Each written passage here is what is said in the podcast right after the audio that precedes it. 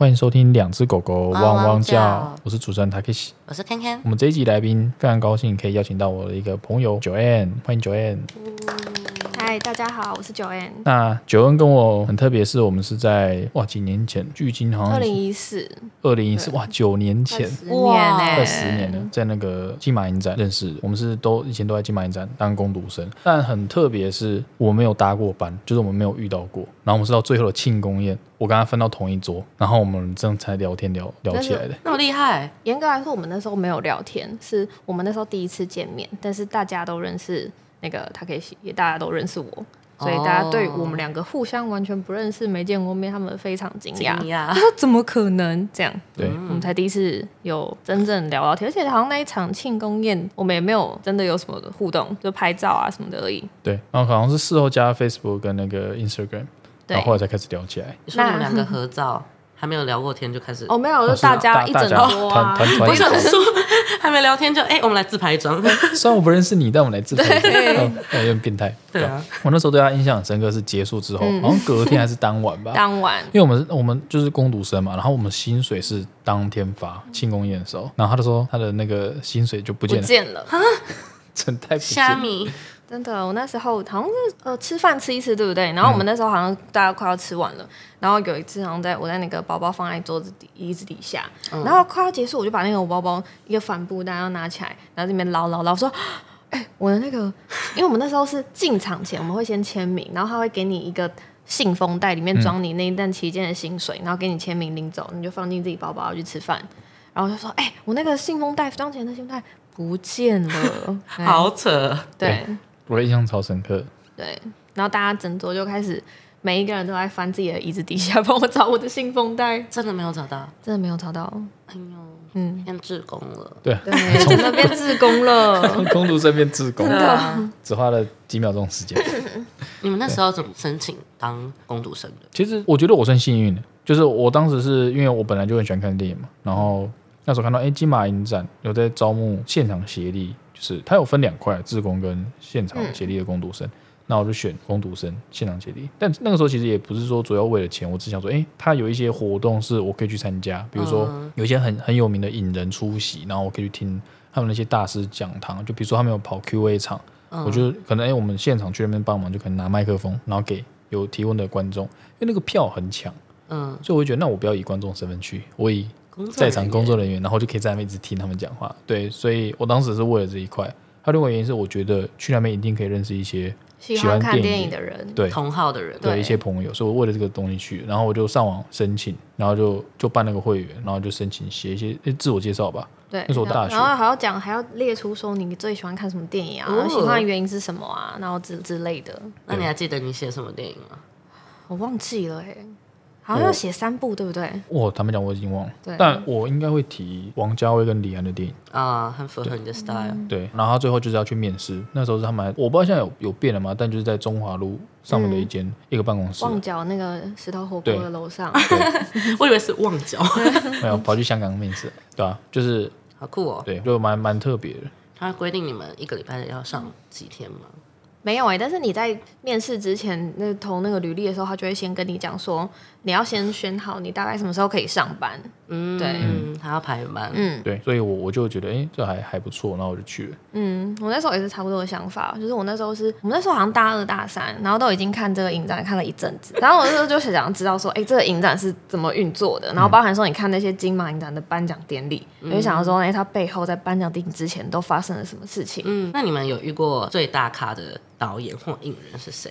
我个人遇到郭富城，对郭富城，对我们那一年刚好有郭富城，我们是同一场吗？应该是，他就是播他的那个得奖的作品，我们记得应该是三叉口，还是那个是隔年。哦？对，他那一部是播他的那个三叉口，他得过影帝的作品，然后他现场来，然后那时就是大家都很紧张，因为是怕会有哎粉丝如果做一些什么行为，然后就会保护郭富城这样，形成一个人墙，因为。当时那一届是都是两个电影院了，星光影城在西门町狮子林大楼那个，嗯、跟那个金华城就现在已经拆掉重建了。嗯嗯对，那两个电影院，那那一次是在星光影城，所以我那时候我记得工作人员好像就是车保姆车开到那个门口，电梯，就一个人在里面按电梯，一楼就按开，对他就迅速的走进来，然后坐进到上面，直。达之后，我们在那个电梯门口，所有那个工读生人成墙两排这边等。对对，然后迎接他来，然后他在那个看板前面拍照，嗯，然后我那时候就看到他本人，哇，真的很帅，好像雕像一样，超帅。然后他那时候是不是梳一个油头，穿西装，矮矮的，但是气场超强。好像一个一个皮皮皮衣外套，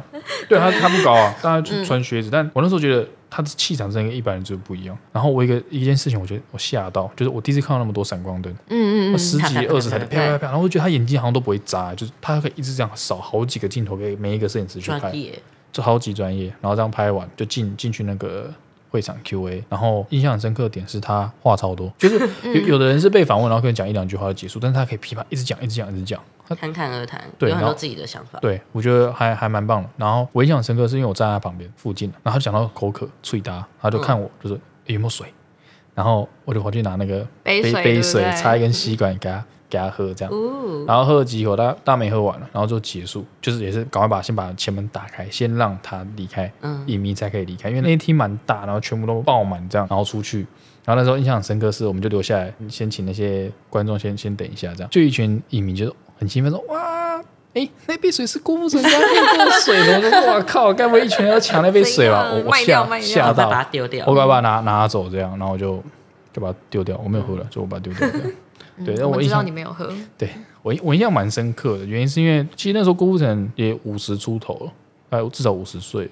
然后我有时候会一直觉得说，那可能是我们爸妈那一辈的一个偶像。可是我发现当时的他，那个时候的影迷很多也都是二十几岁，还是很喜欢他。我觉得，嗯，他真的是一个跨跨时代的。嗯，对，我觉得那时候有有一个我觉得印象很深刻，有一个女学生，那就也大概二十岁大学生，他们就举手，然后就问她问题，问完他同时我说，那个郭富城，那个我妈妈是你的粉丝，她她年轻的时候就很喜欢你，到现在二三十年，然后 然后她要生日了，可不可以请你可不可以拍个影片祝她生日快乐？然后郭富城说：“哦，好啊。”那个影迷就录影，就郭富城，他妈妈应该跟郭富城一样大。就郭富城说：“嗨，伯母，伯母，祝你生日快乐！”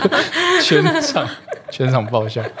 对，就我印象蛮蛮深刻的这一点，就他蛮幽默的。对，那九月你在金马影展当公主神的时候，发生什么有趣的事？我那时候印象最深刻的是，我们那时候在狮子营大楼，然后狮子营大楼之前有非常多鬼故事，啊所以我们的那时候的工头，我不知道是编的还是真的，他们都会讲很多鬼故事来吓我们，你记得吗？然后什么对讲机吗，对可以分享一两测试个吗？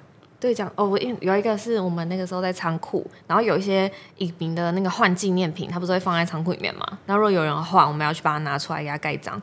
他就会说：“哎，你们如果要去那个仓库，一定要一男一女去，不可以只有女生，也不可以是两个女生，一定要有阳气重的男生去那个仓库镇压。为什么他们就说那里面有鬼。然后还有一个是那个会有人拿赠品出来给你？是吗？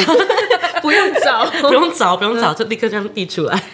还有一个是红帽子的阿妈的故事。他就说，如果你们在晚上散场的时候看到一个红帽子的那个阿妈还是阿姨坐在影厅里面。”都不出来，你们不要去叫他，就让他坐在里面。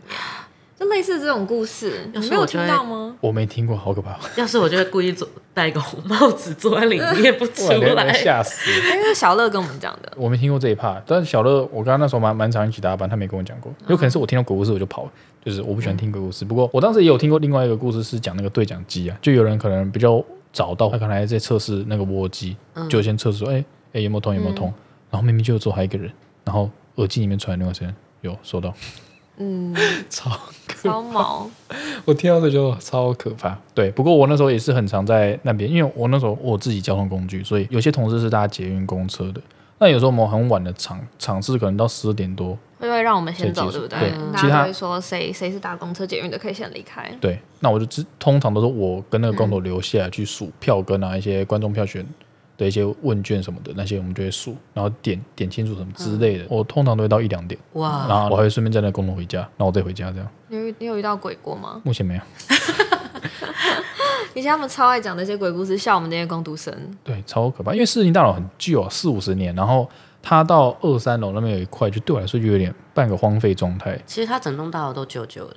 对对对对，我记得他以前好像失火过，然后里越来面又越可怕了。对，然后因为里面就像你讲的那块有点半荒废，它又有摆几台那种很老很老的游戏机，就是要投币的那种，或者是更可怕的是那一段还有那个出租礼服的，有超多家人。哦哦哦，然后那个礼服又有点就是有点老旧老旧那种感觉。对，然后我们又要半夜十一二点那边在上上下下，然后看起来真的是蛮毛的。色拍片呢？然后那个手扶梯有时候又会动，有时候又不会动。哦，对，那手扶梯看起来超旧的。你有时候走到二楼，他就会发现说，哎，你刚刚上来它会动，然后你到三楼到四楼之间你要自己走，但是你走走走走，它就动了，它又动了，动了。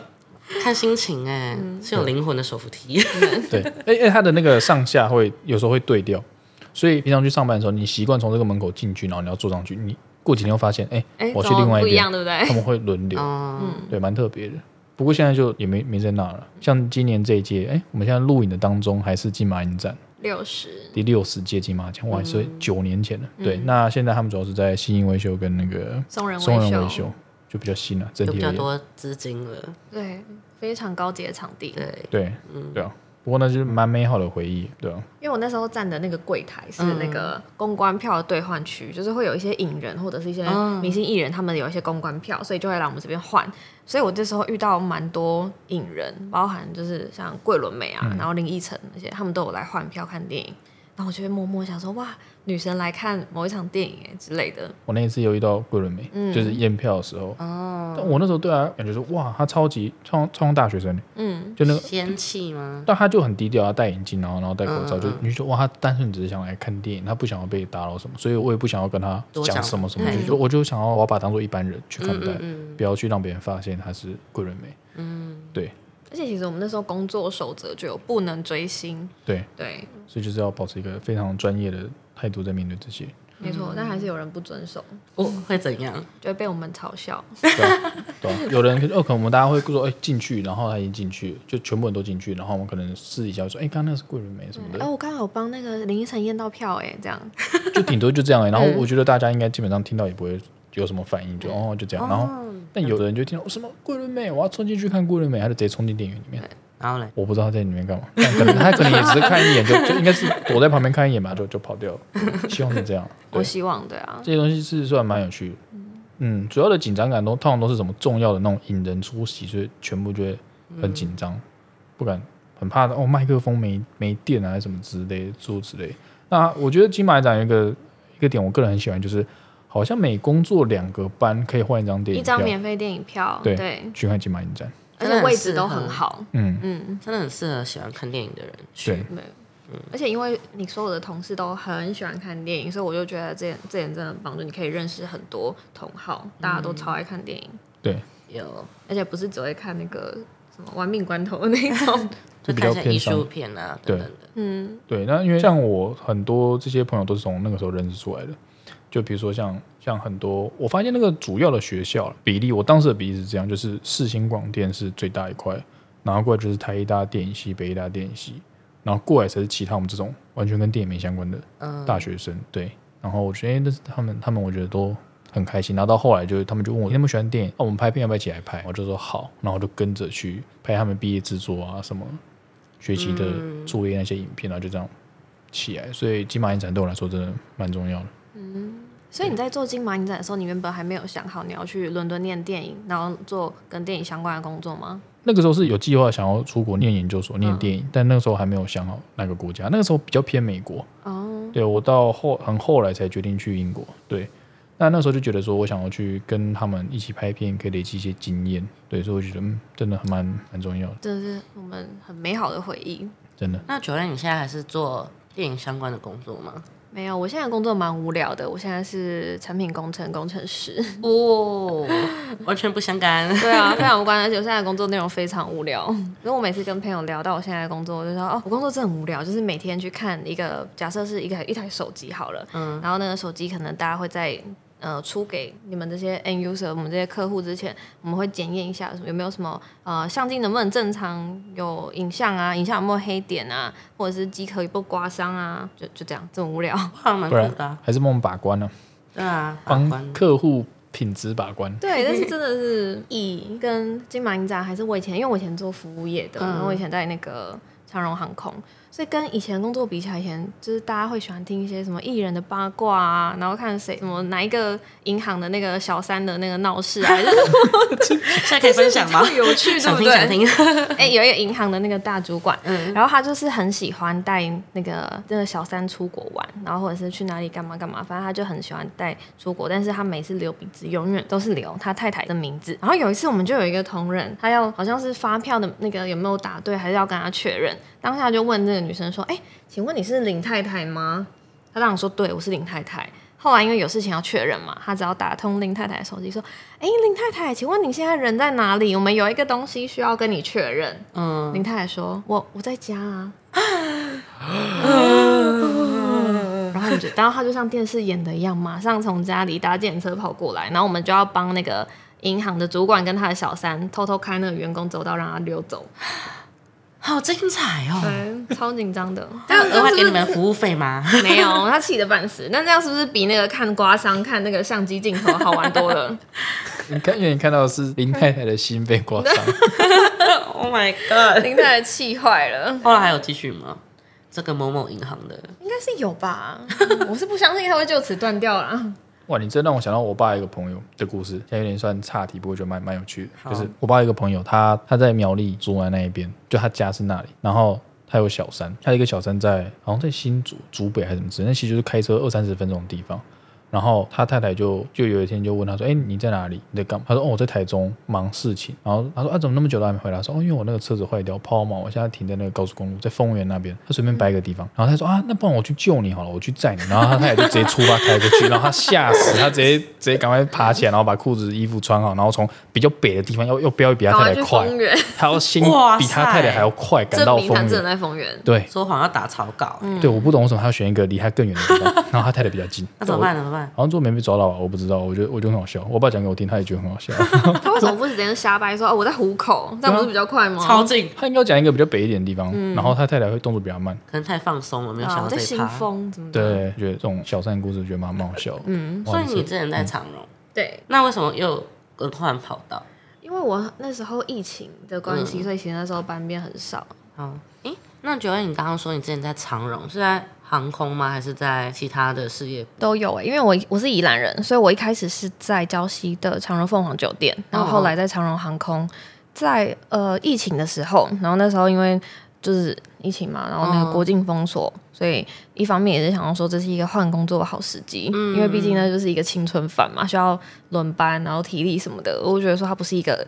长久可可以做蛮长远规划的一个工作，嗯嗯，所以我就后来就决定换工作，然后到科技业这样子。所以你在长隆礁溪可以直接转到航空业？没有没有没有转，就是有是有经过考试，但是一方面是因为航空的考试时间它并没有说随时都有招募，嗯、然后你每次都要等很久，嗯嗯，对，所以那这段时间刚好就住家里，然后也在我们家附近上班，哦、嗯，懂懂懂懂。那你转转换跑道的时候有遇到什么？每天都要早起，真的好累哦，因为要连续上班五天呢。哦，因为不习惯，你以前是排班的，而且每一天早起，然后连续五天你才能休息两天，真的好累哦。可是你那时候转换工作的时候，他们面试你的时候，会不会觉得说，哎，你以前都是做服务业，跟这个新的工作的产业不太一样？会，当时有遇到蛮大的困难，但我必须老实的说，这就是那个性别跟年纪的红利，找工作还是有哦哦哦，啊，很政治不正确，但我就觉得这是真的。我说，因为在那个科技那边，对啊，因为其实我现在的工作内容蛮常会直接对到卖东西给他的客户，那他可能会有一些东西想要跟我们吵架之类的，然后你知道很多有工程背景的人，可能工程做的很厉害，但他比较不会去应付这些。人际的应对进退，或者是不太知道如何得体的拒绝，这样，那这时候他们就会蛮需要像我这种人。哦，因为尤其你有做过服务业相关，你比较会去应对这种问题。哇、嗯哦，那我很好奇你，你那你目前有遇到什么比较特别的客户还是什么这种事情，你比较印象深刻了？客户的事情没有哎、欸，就是没有到印象深刻，因为他现在我现在的工作就真的就是客户会跟我说，哎、欸，你有刮伤，哎、欸。你这个东西，比如说呃，有雾气、有有水珠之类的，蛮、oh. 无聊的东西。像我最近做的东西是一个那个 IP camera，然后它就是有镜头嘛，然后镜头它里面就会有渗水，类似这样的状况，或者是那个 camera 的外壳有刮伤，这样而已。哦，所以没有一开始我想象的那种比较很情绪化、很戏剧化那种。会啊，大家都是成年人了，不会。哦，那还好，因为觉得你是在苗栗竹南那边的科学园区嘛。嗯，那你个人会觉得，跟你以前可能在宜兰啊，或者说在台北念书求学的时候的感觉，会有什么不一样？有诶、欸，蛮大的不一样。我真的觉得那个那边地方就是城乡差距很严重，嗯，然后很无聊，或者是说你有什么娱乐啊，或者是想要呃外食啊，甚至是你想要找一些比较有趣的事情，选择都蛮少的。包含说运动，或者是你想去看电影，然后想要吃餐厅，那就是真的是城乡差距。对，蛮大。因为他他住的地方其实算是就是我的家乡啊，嗯，对，竹南啊。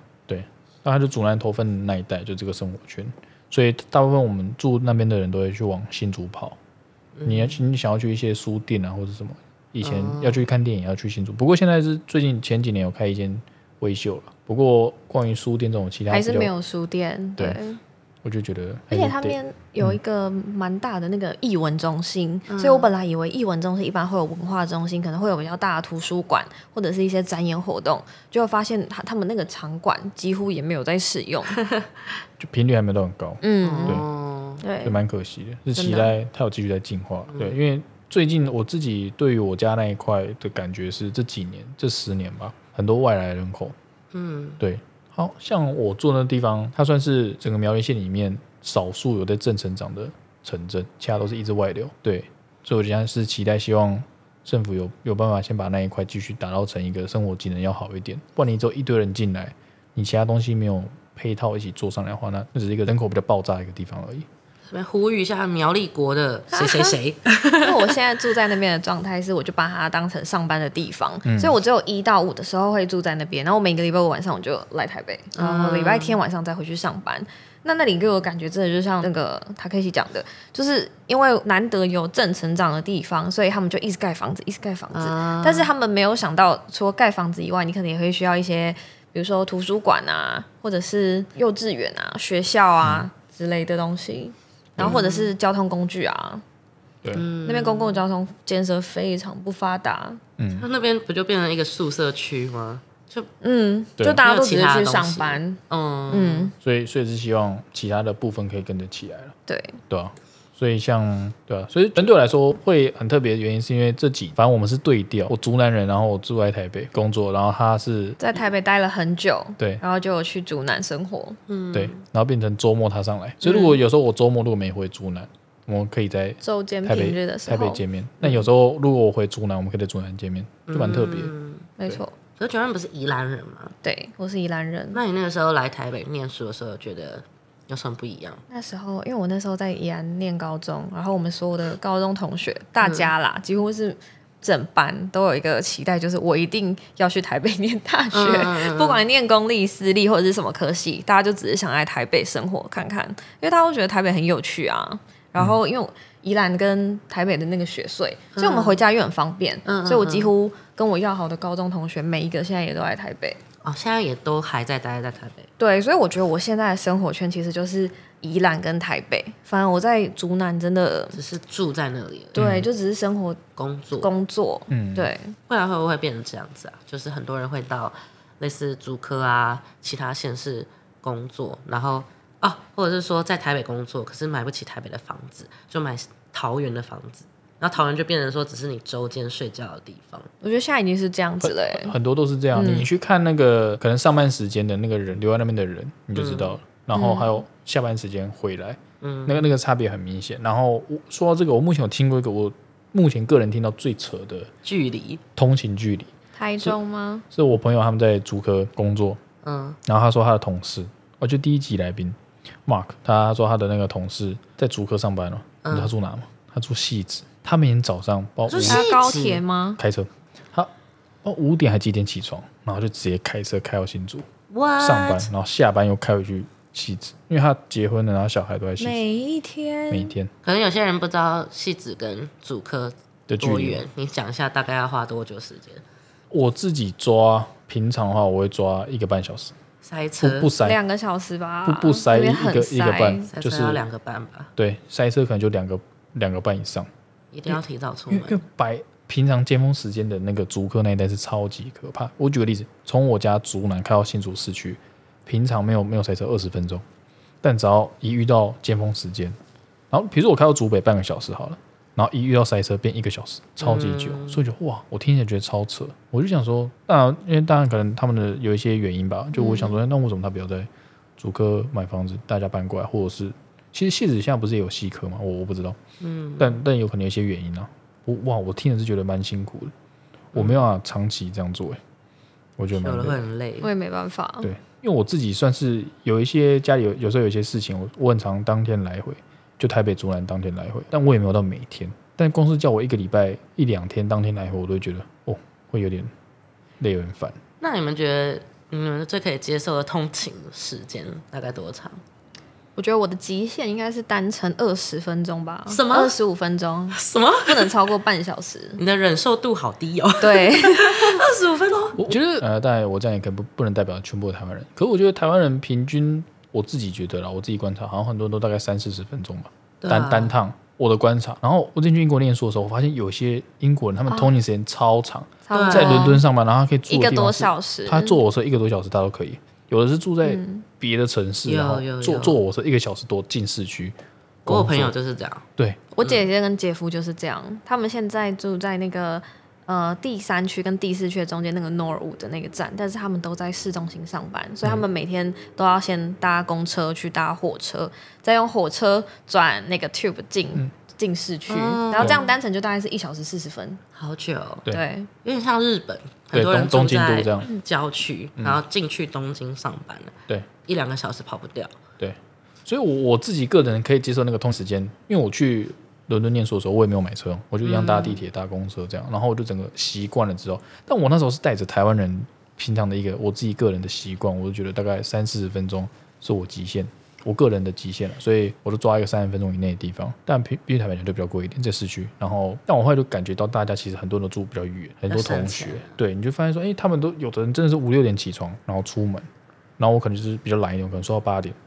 然后起床出门这样，那那我后来觉得，我开始体会他们那个时间之后，时间感之后，我现在来到台湾，回到台湾之后，我觉得我个人可以接受的通勤时间可能就比一般人长。我觉得我可能都会变成四十到五十分，一一个小时我都可以接受。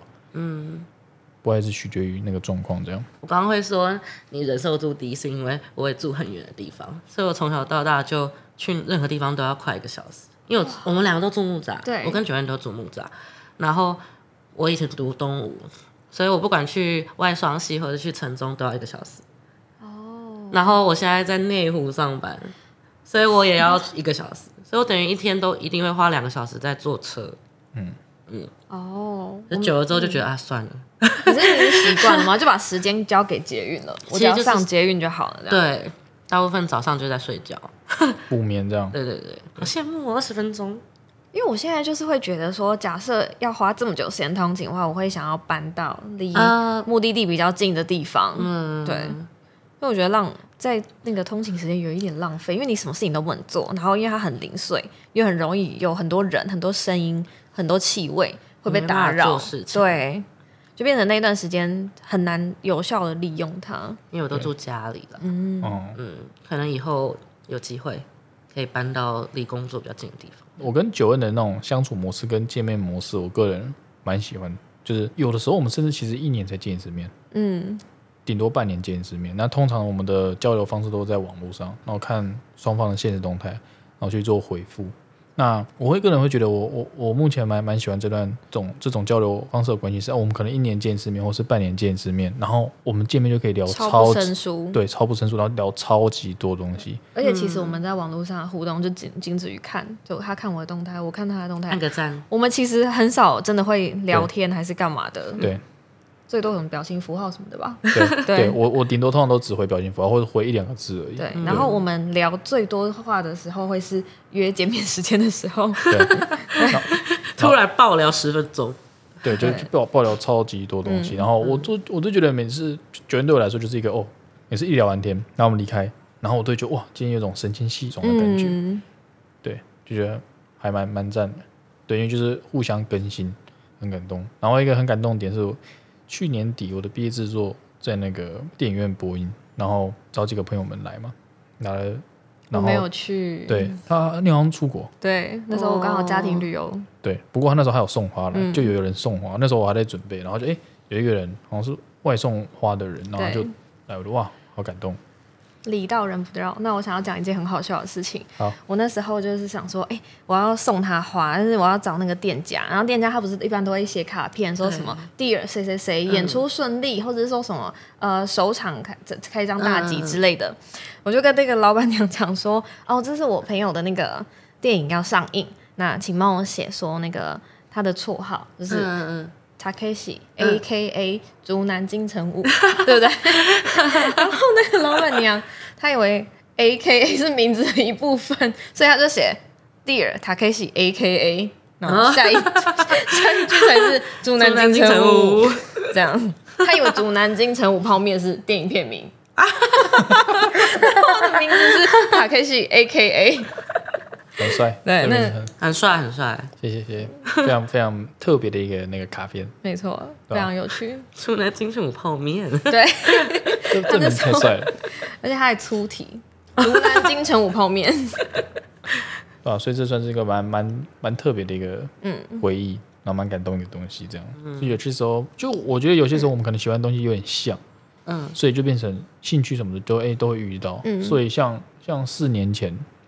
我刚刚也想讲这一件事情。那就四年前我去有那个横渡日月潭，然后我本来也不知道到底有谁会去，就也没有想说，哎，就到那边他，我发现他也在现场。哦，没有，不是发现，是那时候有日月潭都要买一个东西叫鱼雷浮标，嗯，然后那个长长的，跟平常根本不会用到的东西，我有一天就看到他现实动态，他跑去那个松果还是什么的迪卡侬，在买鱼雷浮标，他就还 po 限时动态说，哇，那个明天的救命浮标还是什么的，嗯，然后我就看到那东西，我就说。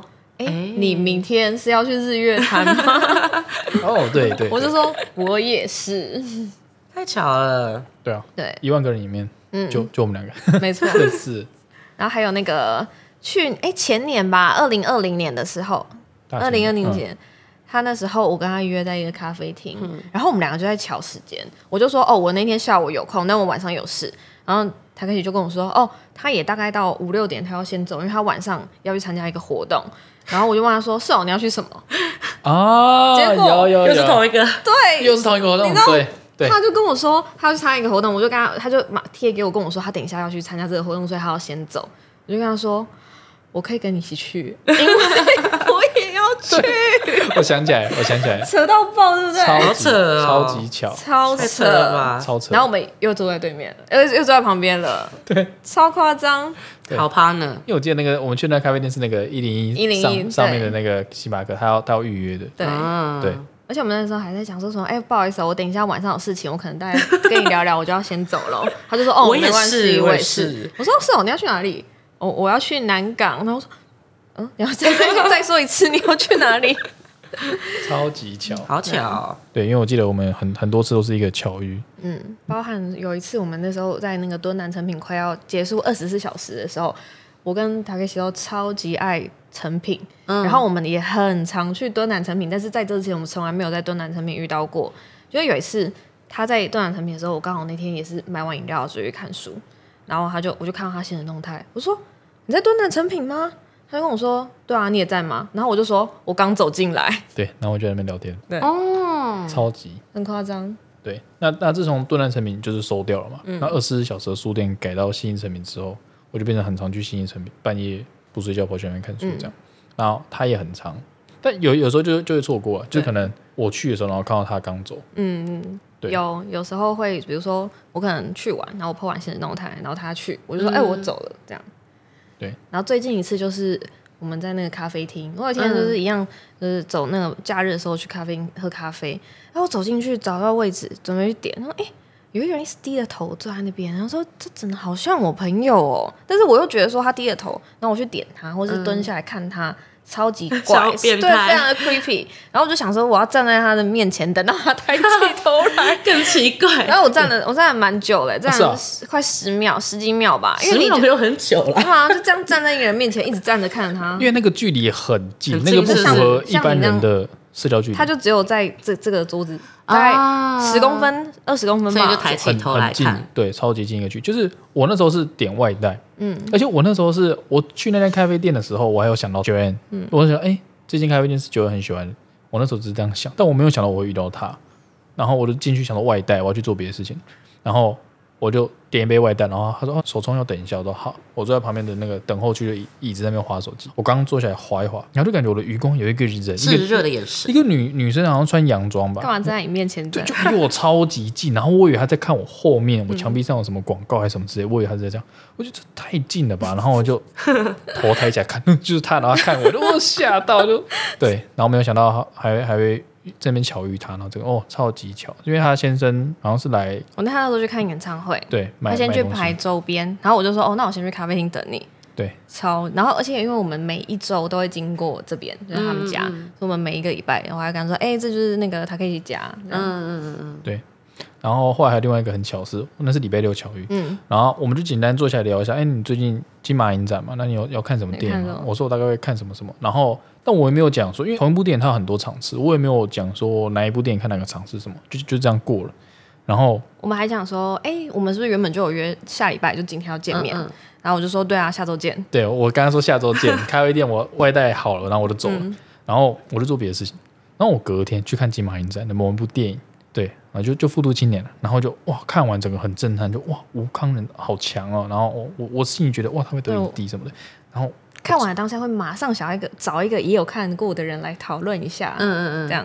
结果我就想到，哎，昨天我跟那个他开始聊天的时候，我们有聊到这一部片，他好像有看过，我要跟他聊一下，我说，哎，我刚看完复读青年，哇，好强哦，我觉得影帝就是他了，这样，结果他可以跟我说，我也刚看完。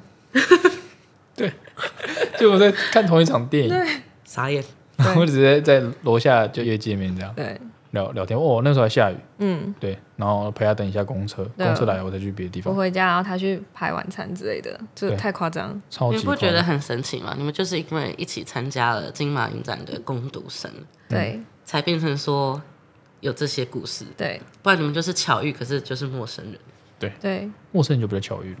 啊，是啊，我们真的一直是生活在一样的生活圈啊，就是看一样的书、一样的电影，然后什么一样的政治倾向之类的。对。对，真的很很酷，或者是一点旅行类似的地方。对，所以就哇，其实对我来说，我的朋友群当然是有不同的类型的、不同喜好的一个朋友群，可能会哎被我分类、分类、分类。我觉得对我来说就是一个，它是一个面向比较广，然后很多人可以聊那种综合型。对，我们刚好喜欢的东西都很像。对，所以然后然后它就是属于，它对我来说就是属于那种可能不用真的很常见面，可能你一见面就可以讲超级多东西，然后也不会有什么束缚被被绑住感觉，就是可以真的完全放松在聊。而且因为我们真的认识很久了，嗯，对，所以就反而在聊这些时候，你不用一直去。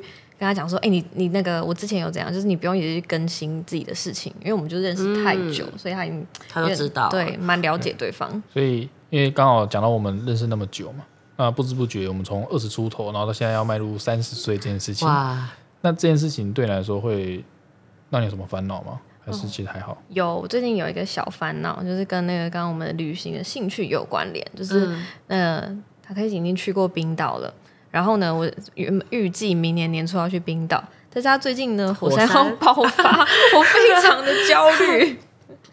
你已经买机票了吗？我已经买机票了，很危险哎！我买三月十六号到三月二十六号，然后我还去查他二零一零年的爆炸那个火山爆发记录，他那时候是二零一零年的圣诞节开始地震，地震，地震，到隔年的四月中。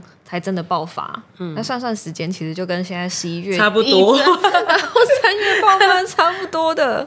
哇哦！我现在每一天都在想说，赶快爆发，赶快爆发。等我去的时候，它路就差不多修好了。怎么办？这有点难以掌控。对啊，超级难。大自然，这最近烦恼的事情就是这样子。所以等它有一天火山爆发，你就知道哦，我烦恼差不多可以解除了。你的烦恼很近哎。对啊。很近，活在当下。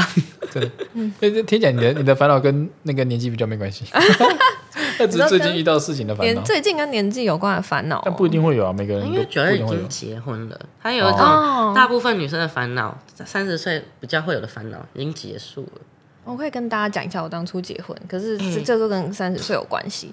嗯、就是根据内政部统计，大部分结婚的那个夫妻都会在要离婚五年内，就是百分之三十的夫妻五年内就会离婚，所以它的数值是高高高高高，然后五年后突然就持平了，就是前五年是离婚的高峰期。然后我结婚的时候是二十四岁，所以我当时的想法就有一种，诶，就是假设我们真的不幸走不过这五年，那我当时也是二十九岁，我现在是三十一岁，那如果要梅开二度的话，应该也是蛮容易的，很不错的理论，真的，对对对，可以让你老公听到吗？他知道啊，他知道，所以我们。我们当时都是抱着一种社会实验的心态在结婚的。欸、你们很酷哎，超酷！对你们很酷，没错，非常理性的用数据在说。是的，对啊，对。所以我们当时就想说，哎，那我们就就是因为你也很难保证说爱情长跑，结婚就一定没问题嘛。嗯，对，其实是这样，没错。对，所以我们当时就是以这个心态早死早超生。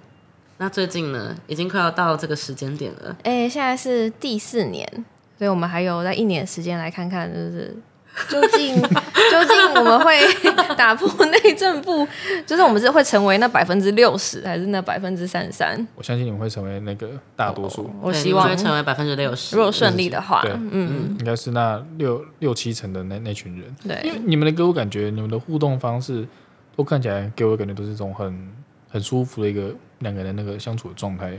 嗯，对，我们两个的互动真的蛮，因为一般人都会觉得很很怪，就是包含说过年过节有分开过。我回宜兰，你们很前卫耶。对，我觉得很棒哎。对啊，蛮蛮喜欢他们这种。对啊，对啊。相处模式。然后像现在周日，因为我们一到五就是一起上班嘛，每天一起吃晚餐，所以我们几乎六日我们几乎只有回家时会看到对方。哦。对，要有一些自己的时间。像昨天他可能就会跟朋友去打麻将、打电动、看演唱会，那我就会跟我的朋友一起去喝酒啊、去玩啊、去干嘛。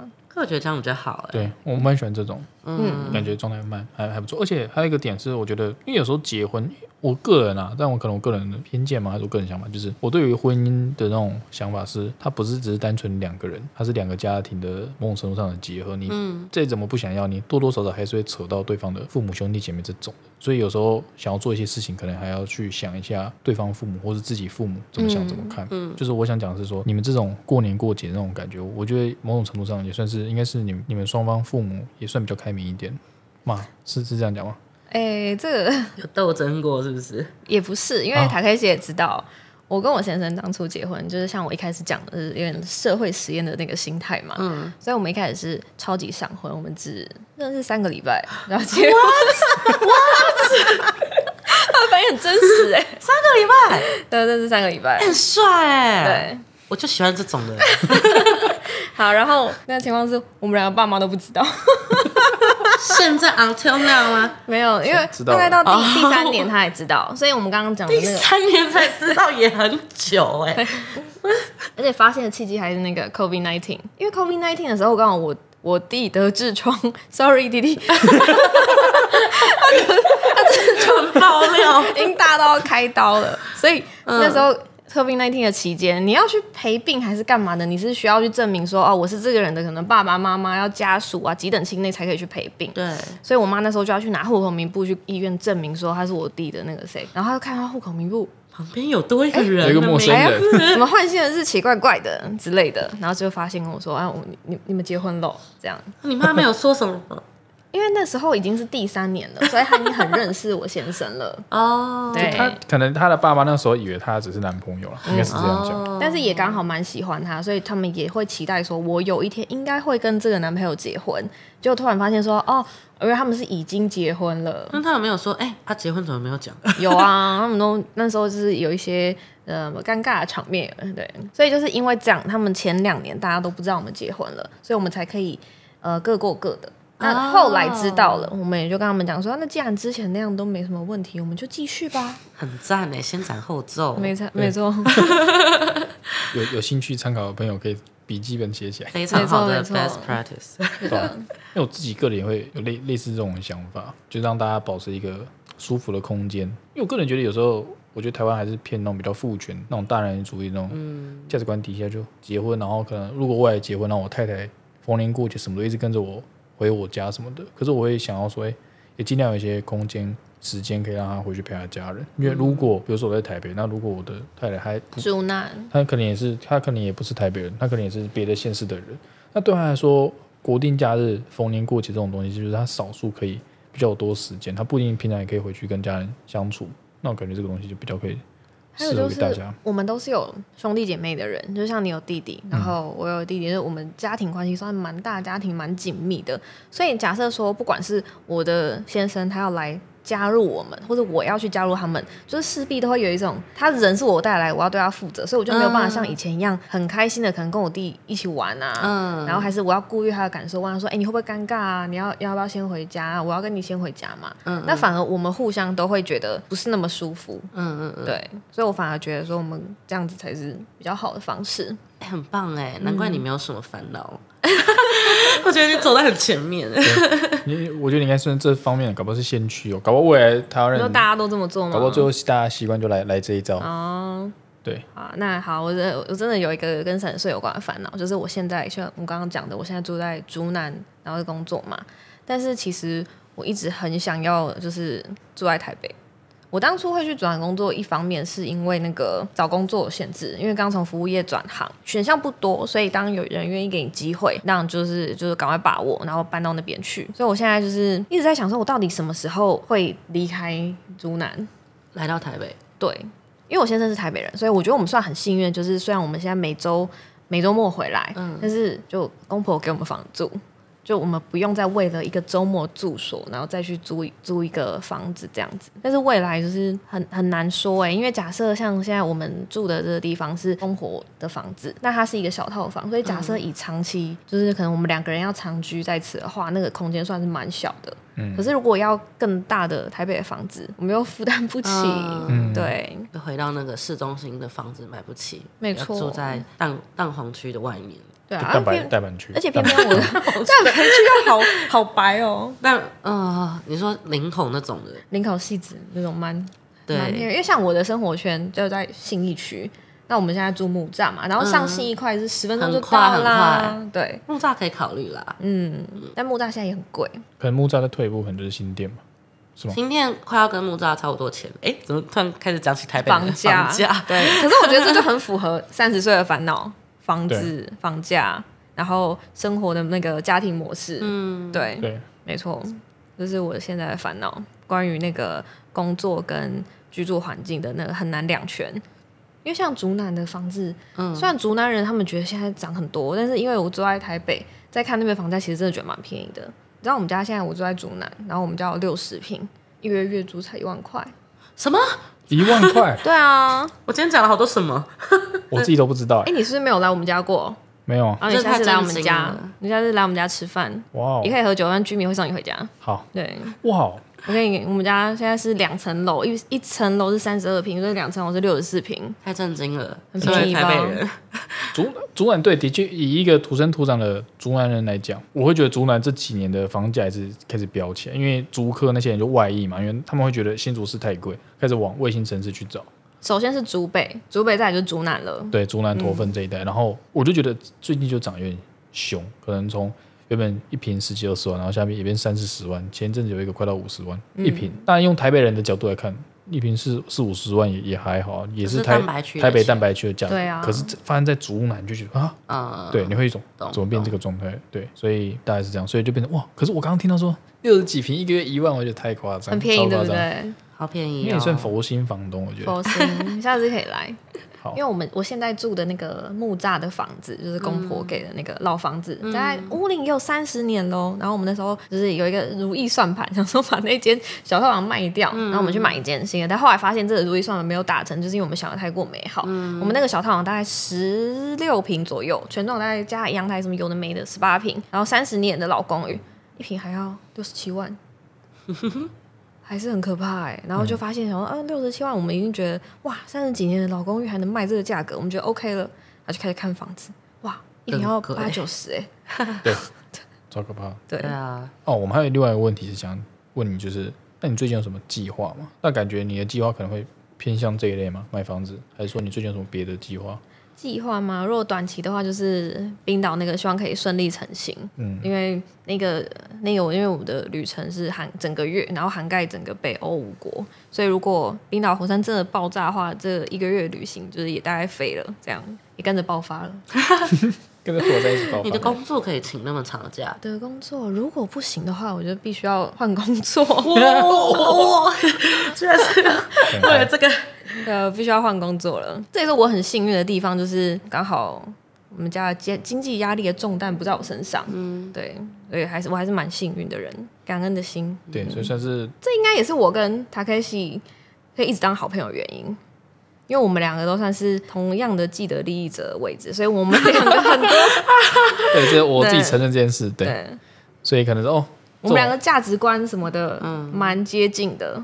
什么生长背景啊，然后我们爸爸妈妈可能，我们爸爸妈妈的角色其实也蛮像的，就是创业的人跟家家族企业的人，然后妈妈，然后我跟家人的相处那些，我们两个是算有一些共同、嗯、共同的那个类似的地方。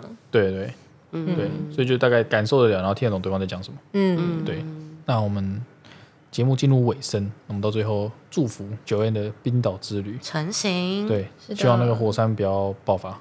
哎，应该是要赶快爆发哦，因为它一定会爆发吗？它它听起来是目前是说一定会爆发，只是说它的岩浆离地表越来越近。哦，那他一直说，哎，喷发时间在最近最近，但没有人知道什么时候会喷发。可是它还没有喷发，因为当地的居民可能也都人心惶惶，哦，也不知道说在驱散了吗？已经撤离了，嗯，所以我也希望他们可以赶快回家。好，对，他们回家，你也去到那里，对，没错。那现在要改祝福，希望那个冰岛火山先赶快爆发，然后。以不危及世界的那个安全的爆发，对安全爆发，不要不要造成任何伤亡，然后道路一些建设可以马上恢复，是，然后让你的那个冰岛之旅也让冰岛人民 可以尽尽早回家。对，好，那这集非常感谢 Joanne 的到来，谢谢，谢谢，谢谢大家，拜拜。拜拜。